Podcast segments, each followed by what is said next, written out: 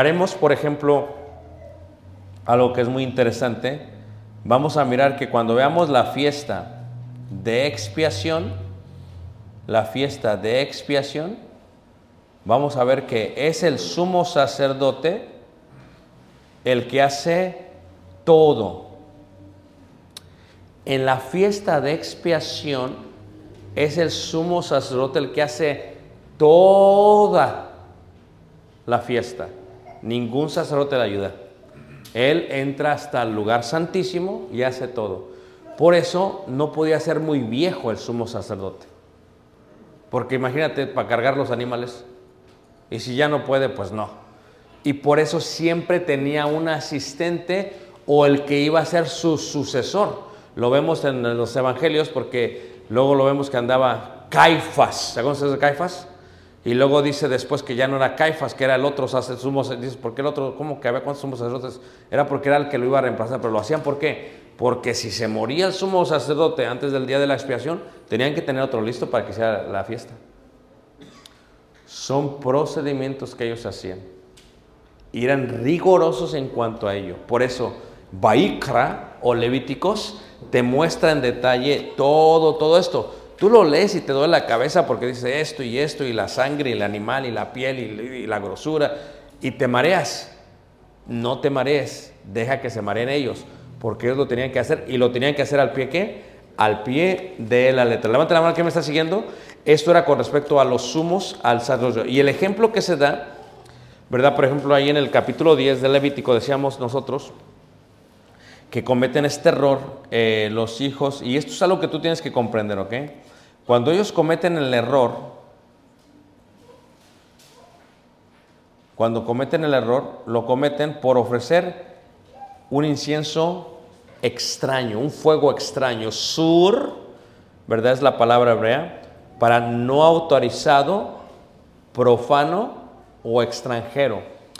El judío, cuando tú cambias, a ver, si vas a ofrecer oblación, ¿cómo se, qué, qué se usa? Tri- trigo.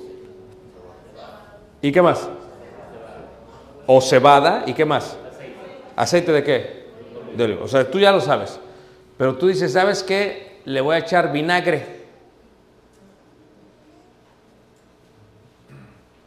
A ver, ¿está bien? ¿Le voy a echar maíz? No. Porque estarías qué? Haciendo un sacrilegio. Wow, ya están hablando muy vallica. Ok. Pero, ¿cómo lo ven ellos? Estás adulterando y no estás siendo consagrado. Y el ejemplo que Dios da es el de Nadab y Abiú. En el capítulo 10 dice 10.1, Nadab y Abiú, hijos de Aarón, tomaron cada uno su incensario y pusieron en ellos fuego sobre el cual pusieron incienso y ofrecieron delante de Jehová fuego que extraño que él nunca qué que él nunca les mandó. Ahora el problema con esto del fuego extraño, hermanos, déjame ver aquí, perdóname, el problema con esto del fuego extraño es que, bueno, el problema con ese fuego extraño, fíjate, Nadab, estamos en la página número 209. Nadab,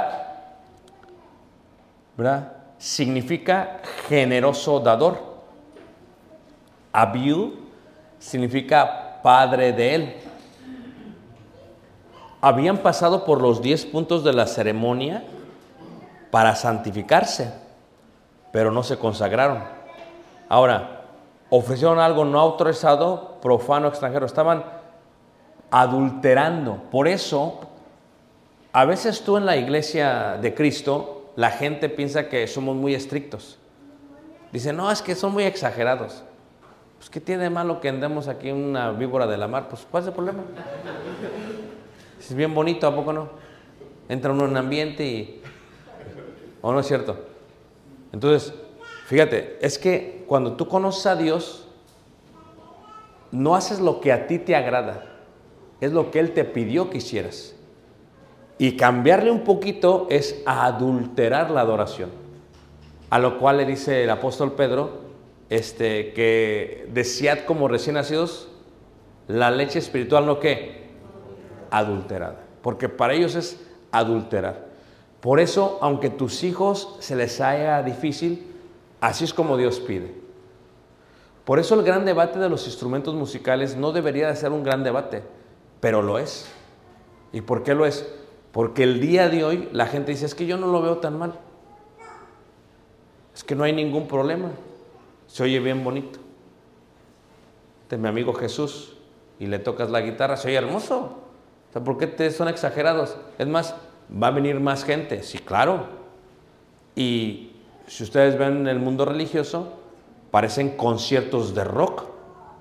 Solamente hablan palabras de la Biblia, pero es un concierto de rock. ¿A poco no? Entonces, ese tipo de cosas es lo que nos enseña el Antiguo Testamento en Levíticos 10. Un sacerdocio que ofreció algo extranjero. Por eso sur significa extranjero. ¿Qué significa esto? Que como ellos vieron que lo hacían los paganos, lo hicieron. Porque trajeron del mundo lo inmundo a lo santo e hicieron sacrilegio y profanaron qué? El ¿Cómo, ¿Cuál fue el resultado, hermanos? Versículo 2, y salió fuego de delante de Jehová y los quemó y murieron delante de Jehová. Y si ustedes siguen leyendo la historia, hermanos, mirarán, versículo 6, dice, entonces Moisés dijo a Aarón y a Eleazar, a, llama, este, a Itamar, sus hijos, dice, no descubráis vuestras cabezas, ni rasguéis vuestros vestidos en señal de duelo para que no muráis. O sea, ¿dónde estaron? En el tabernáculo. ¿Dónde fueron quemados sus hijos? En el tabernáculo. O sea, mataron a sus hijos. ¿Cómo se siente Aarón? Triste. Pero dice, no, aquí no vas a llorar. Aquí no vas a hacer duelo. Porque cuando entran al tabernáculo, no se trata de ellos. Se trata de quién, hermanos? De Dios de Dios. De Dios. Ese es el concepto que ellos tienen. Se trata, se trata de Dios. Levanta la mano. ¿Quién me está siguiendo, hermanos? Ok, entonces esto es lo que tenían ellos que, que entender. Ahora, vienen las partes de las comidas. Fíjate cómo empieza a haber un testimonio por parte de ellos. Ahora, lo que puedes comer y no puedes comer. Esto tiene que ver con la sección judicial, moral. Hay tres secciones. ¿Sabemos que tenemos tres secciones, hermanos? ¿Ok? Entonces, la sacrificial ya lo vimos. Número uno, holocausto. Y número dos, ¿ah? seguros, seguros. En hebreo, Khalil, Minhaj, Shalom, Sabah, Kapar. Ahora en español. Hermana, holocausto, ofrenda. Ya ven, fíjense, ya aprendieron en- nada más lo que aprendieron en un día. En un día. Va muy bien. Ahora, ahora entramos a la parte de la sección judicial moral. Ustedes, dice Jehová, van a comer cosas distintas a lo que comen el resto de las naciones. Ese es el punto. El pueblo va a comer cosas distintas a lo que come el resto de las naciones. Es la sección judicial moral. Estaremos en la página 200, 211, ¿ok? Entiendan esto, ¿ok? Cuando se habla de esto, del alimento, se va a utilizar una palabra que es la palabra kosher. ¿Quién ha, quién ha escuchado kosher? Kosher. Un día viajamos de Italia a Egipto. Y cuando tú viajas en el Medio Oriente, no es como que aquí, ¿verdad? Que, pasa el carrito y con las sabritas y ¿qué, qué quieren? Y te cobran por todo. Aquí viva Aerobús y volar. y da- No, no, no, no. Allá la aerolínea Egypt Air te pregunta, ¿qué quieres comer antes de subirte? Y te dice ahí, ¿es tu comida kosher? Y tú dices, kosher. Pues, si no sabes, pues quién sabe. Pero le pones kosher y yo dije, pues kosher. A ver. Y entonces eran puros árabes, puros egipcios, puros musulmanes. Y entonces ahí viene y vienen tres, todos los, los, los azafatas y vienen y se me quedan entonces así, Ricardo, le digo, si es. Dice, este, aquí está tu plato de comida. Todavía no despegamos. Si quieres puedes ir ahí atrás a orar para tu comida kosher. Dije, no, yo aquí oro. No, sí, sí, me vas a mandar atrás, ¿qué te pasa? Ahora, ¿por qué es este concepto? Porque la comida kosher se hace bajo los altos estándares de la sección judicial moral. Por ejemplo, por ejemplo, si pasa un borreguito y lo van a matar, el cuchillo con que lo vas a degollar tiene que ser un cuchillo que no sea, que no tenga un filo tipo sierra, porque el tipo sierra duele y el que tiene puro filo no duele, tanto como el sierra. Levante la mano, ¿quién me entendió, hermanos? O sea, yo me como, como mexicanos decimos, no, ¿cuál es la diferencia? Fíjate, ¿ok? Cuando es tipo sierra, el cuchillo con el que te van a matar, imagínate, te cortan y duele, hermanos. También el otro duele, pero no duele tanto. O sea, en la ley judicial moral dice Dios, vas a tratar a los animales con respeto y los vas a matar con respeto. Yo sé que es chistoso, dices, pero ¿cómo? Sí, en las carnicerías judías tienen un rabí que va a la carnicería judía y revisa los cuchillos. Y si tienen sierra, no le dan, no le dan el sello de kosher. Y ya ningún judío compra de esa tienda. Así más está eso. Entonces, ¿qué tiene? Tiene que estar eh, y revisan, y revisan, agarran un papel y pasan por el cuchillo y tiene que cortarlo finamente. ¿Por qué? Porque cuando matas al animal, cuando lo degollas, solamente con una, tienes que cortarlo, tienes que degollarlo. Eso significa respetar al animal.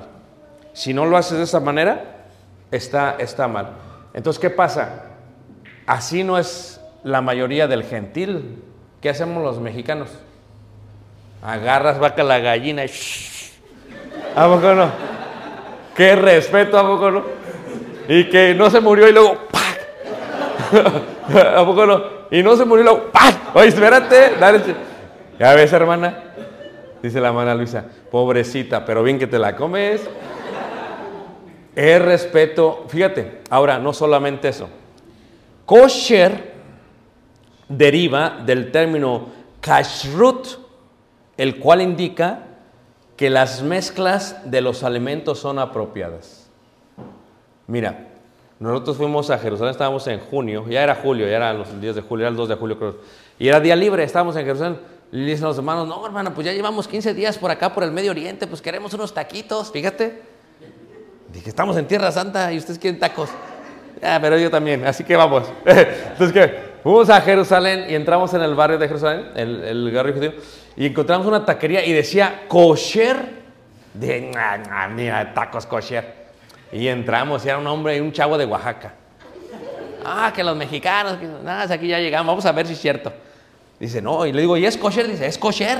¿Por qué? Dice, porque mi mujer dice que es kosher y es la judía. Es kosher. Dice, ah, bueno, vamos a ver, cierto. Pero ¿qué pasa? Cuando vas al McDonald's, que es uno de los mejores restaurantes de hamburguesas. Incrédulos, incrédulos. Se ríen, ¿eh? Eh, No fue comercial, ¿eh? Estoy hablando de... Cuando vas al McDonald's, ¿qué pasa? Está por ley en la sección judicial moral que no puedes mezclar el queso con la carne. ¿Tú sabías? Ellos no comen hamburguesa con queso, cheeseburger, no comen.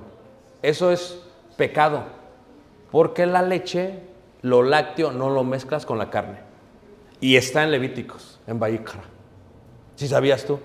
Imagínate, está la hermana, no, que vamos a hacer una pizza con sausage. No, con sal, no, no se puede. No. Entonces, eh, lo que Dios quería es que ellos fuesen distintos. Y va a decir, las mezclas son así y las mezclas son así. Si lo mezclas mal, no lo pueden comer. No comen eh, lasaña como este eh, espagueti a la boloñesa, no. Hay cosas que ellos no comen, ¿por qué? Por la mezcla. Por la mezcla. Digo a los hermanos, yo apenas que estábamos ahí en Jerusalén y siempre sale una hermana, no sale una hermana, no voy a decir de dónde era, pero allá de la congregación de nosotros. Entonces sale la hermana, ¿no? Y traía su salsa habanero, ¿verdad? Pues lo que extraña es lo picoso. No, estábamos en el restaurante, en un hotel judío. Estábamos así en la mesa, comiendo bien suave, y la hermana agarra así y saca su salsota así. Y la pone ahí en medio. Y pues yo dije, bueno, pues yo también quiero salsa, no, pues. No. Y entonces de pronto que le empieza a gritar el judío, ¡ala! que le empieza a decir, y yo, ¿qué está pasando? Le gritó bien feo, va, y los judíos hablan bien fuerte, hermanos, bien feo. Y la hermana, pues, ¿qué pasó? Y dice, ¿qué pasó? Le digo, espérate, espérate. ¿Qué pasó? Slajá, slajá. Y dice, no, no, es que eso no es kosher. Lo trajeron de afuera. Y me limpian la mesa. ¡Uh, qué carácter! Lo tenías que sacar. Dice, sácalo. Sácalo, dice. Y le dije a la hermana, sácalo. y la hermana ya viene agüitada. ¿no? Dije, pues ya, ni modo. Antes de que lo saques, déjale hecho salsa porque falta. o sea, eso es kosher para ellos. O sea, no puedes mezclar. No puedes mezclar. Fíjate, lo- porque Dios lo que quería es que ellos fuesen totalmente, ¿qué? Distintos. Distintos a lo que eran aquellos. Lo mismo ciertos vegetales, la pizza, la lasaña, etcétera, etcétera, etcétera. Ahora, mira, cuando entramos a la parte, ¿qué es lo que ellos pueden comer? Cuando hablamos, por ejemplo, de los pescados, y aquí comen muy buen pescado, eh, ¿qué es lo que sucede? Los pescados que comen los peces tienen que tener aletas y escamas.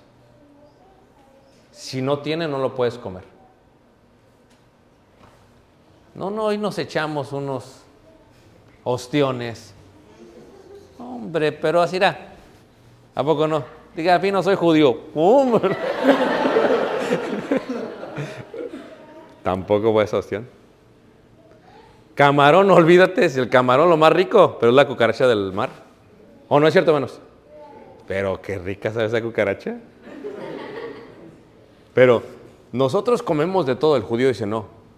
Algo podemos, por ejemplo, los peces tienen que tener aletas. Les voy a preguntar, hermanos, ¿por qué? ¿Por qué? Lectura, maestro. Práctico. Vos tenemos al seminario. ¿Por qué?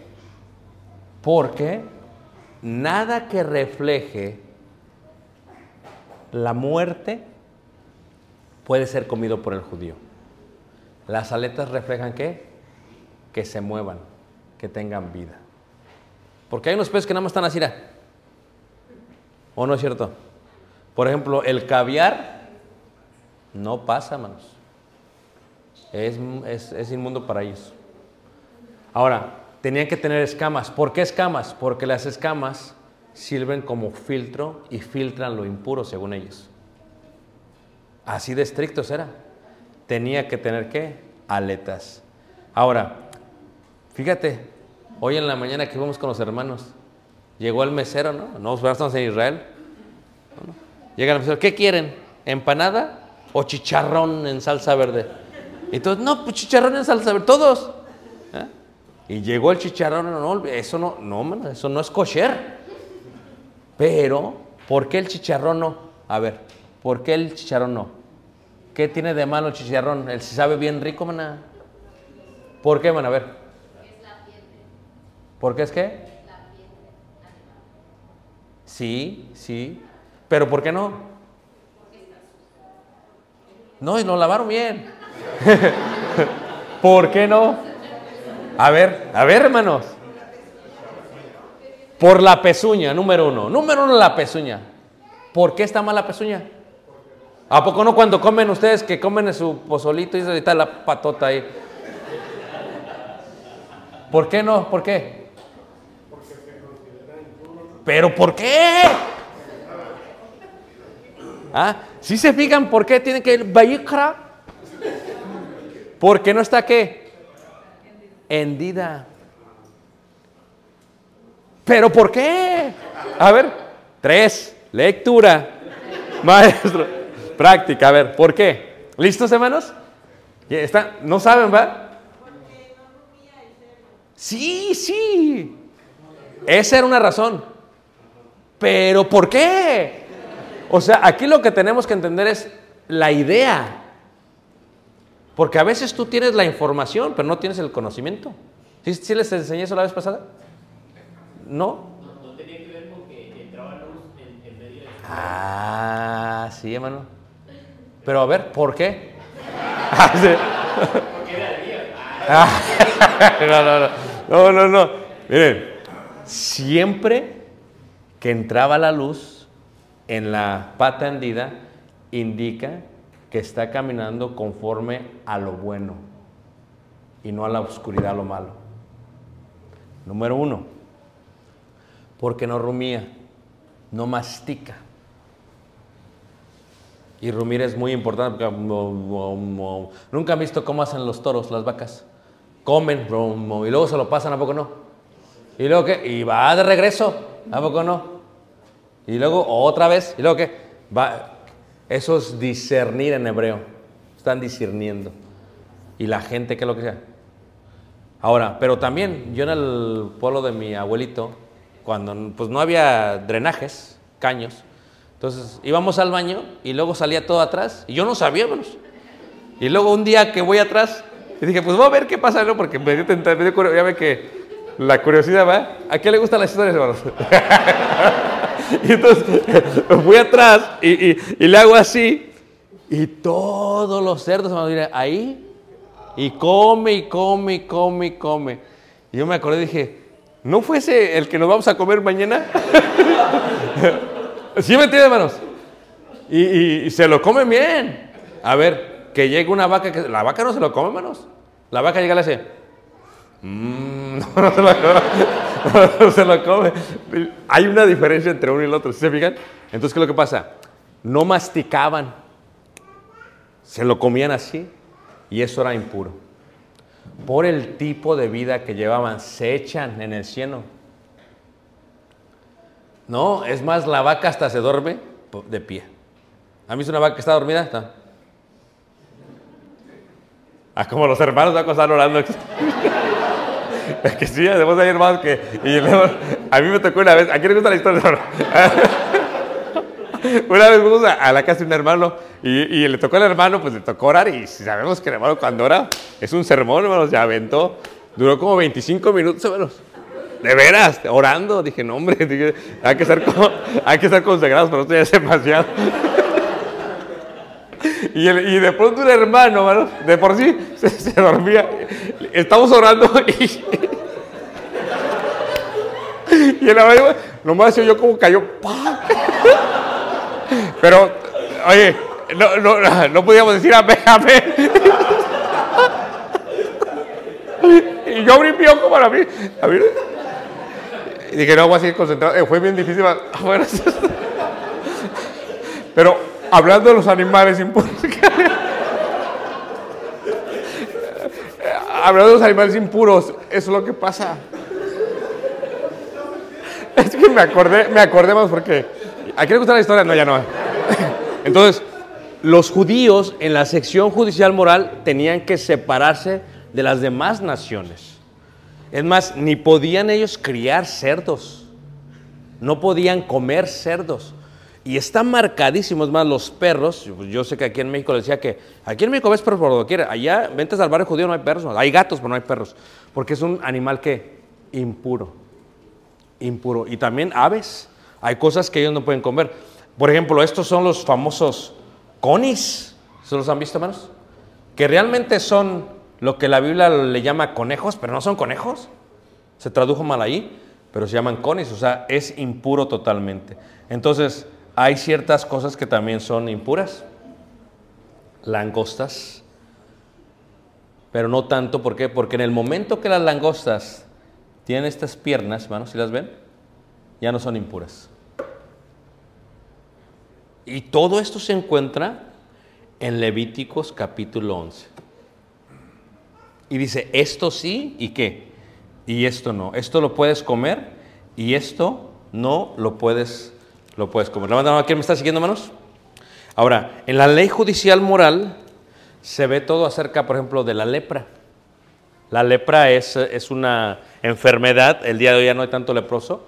Yo recuerdo, por ejemplo, en Hawái hay ocho islas, son más, pero hay ocho islas, este, son las del estado de Hawái. La isla de Molokai era una isla donde se llevaba a todos los leprosos de Estados Unidos y ahí se les dejaba, porque la lepra es bien que es contagiosa. Entonces, había leyes para los que estaban enfermos. Entonces, la ley judicial moral te enseña si alguien tiene lepra, ¿quién lo va a identificar? El sacerdote tenía que ir y tenía que identificar. Y si sí era lepra, quemaban la ropa, quemaban la vivienda, quemaban, lo, quemaban todo. Y lo sacaban fuera de la ciudad. Por eso en los tiempos de Jesús había muchos leprosos fuera de la ciudad, porque no pueden entrar. No pueden entrar. Entonces, la ley judicial moral te da esa parte también. Eh, te da qué hacer en cuanto a las secreciones humanas. Eh, por ejemplo, reiteramos, cuando la mujer iba a pasar por su periodo, no puede acercarse al tabernáculo. Tenía que esperarse, tenía que ofrecer ciertas cosas, lavarlas y luego entregarse, entregar al sacerdote para presentarse y purificarse a sí mismo. Y lo mismo pasaba con el varón. Si el varón, por ejemplo, tenía secreción o tenía lo que se le llama el día de hoy en forma moderna sueños mojados, tenía que ofrecer ciertas cosas. O sea, había ciertos requisitos en cuanto a todo esto. Esto era parte de la sección judicial que moral. Entonces, todas estas leyes que vamos a ver un poquito más en detalle el día domingo, si os permite, tienen el propósito de diferenciar. Nada más que recuerden ustedes, cuando hablamos de la sección judicial moral, el único propósito que tiene es diferenciar el pueblo de Dios con los demás. ¿Alguien ha visto algún judío que tiene esto las aquí? ¿Saben por qué? Sí, pero ¿saben por qué? Sí, porque siempre vamos a dar por qué. Ok, había una ley en la sección judicial moral que decía, para que no haya pobres en tu pueblo o en tu comunidad, cuando tú estés cosechando, ¿ya se acabó la pila? No, está bien. Ok, cuando tú estés cosechando, ¿qué es lo que dice? Vas a estar cosechando tú, vas a dejar una parte y no la vas a cosechar. Para la viuda y para los pobres. Que fue lo que pasó con Ruth. ¿Te acuerdas más con Ruth? De ahí fue que agarró. El día de hoy lo que hacen los judíos, si vas a Jerusalén, afuera de las puertas dejan bolsas con comida. Y si hay un judío que necesita, nada más la agarra y, o sea, en vez de ir al Calimax, va y busca las bolsas, de veras, va y busca las bolsas en las puertas y las agarra y se las lleva. Tiene que ver con la sección judicial moral. Ellos se colocaban esto aquí, empezó esto realmente hace como 4 o 5 siglos, para recordar que nunca se olviden de los pobres. Que así como dejan una parte de su tierra, una parte, como ya la mayoría no trabaja en agricultura, tendrían que recordar que una parte de sus ganancias tenían que dárselo constantemente a quienes? A los pobres. ¿Ok? Y eso era parte también de la sección que, judicial qué? Judicial moral. Antes de terminar, vamos a entrar a la parte de lo que son las fiestas, las fiestas este, ceremoniales, que son siete. Aquí está, siete fiestas ceremoniales. Todas las fiestas ceremoniales están ligadas, déjame les digo dónde está en el libro, va a estar en la página número 229, ¿ok? Entonces, son siete fiestas. Recuerden, sangre, bienes, tiempo. El tiempo es que ellos tendrán que separar un tiempo de su vida para hacer fiesta a Dios. Hak. ¿Cómo se dice fiesta? Hak. Hak es fiesta. Uno, dos, tres. Hak. Ahora, nosotros cuando pensamos en fiesta, a ver si no sé otra vez se dice, cuando pensamos en fiesta, pensamos en una fiesta para el mundo, para nosotros, pero cuando dice la Biblia Hak, indica que todo lo que se hacía era para quién? Para Dios. Para Dios. Todo lo que se hacía es para Dios. Por eso dice Romanos 14, que todo lo que hagas, si guardas un día va a ser para quién? Para Dios. Todo es para el Señor. Entonces cuando hablamos de las fiestas son siete. Tres son representantes de que todo judío tenía que venir a Jerusalén a presentarse. ¿Cuáles son las tres fiestas que tenía que venir el judío a presentarse? No. Lectura, maestro, práctica. ¿Cuáles son las tres fiestas de semana? Panes sin levadura. ¿Estás seguro, mano? ¿Estás seguro? Muy bien. Panes sin levadura. Segunda fiesta.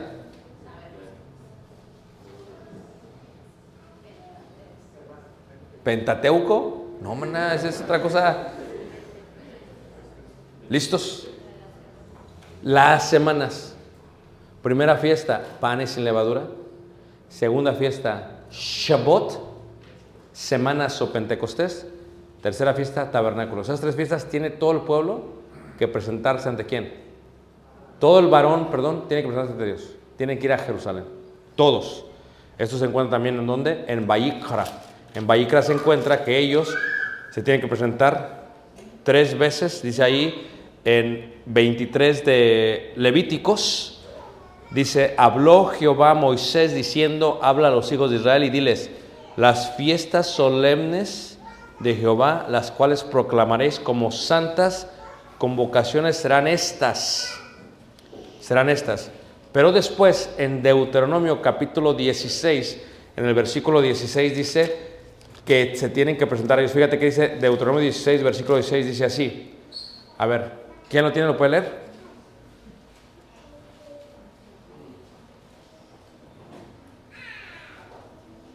tu Dios en el lugar que él escogiere, en la fiesta solemne de los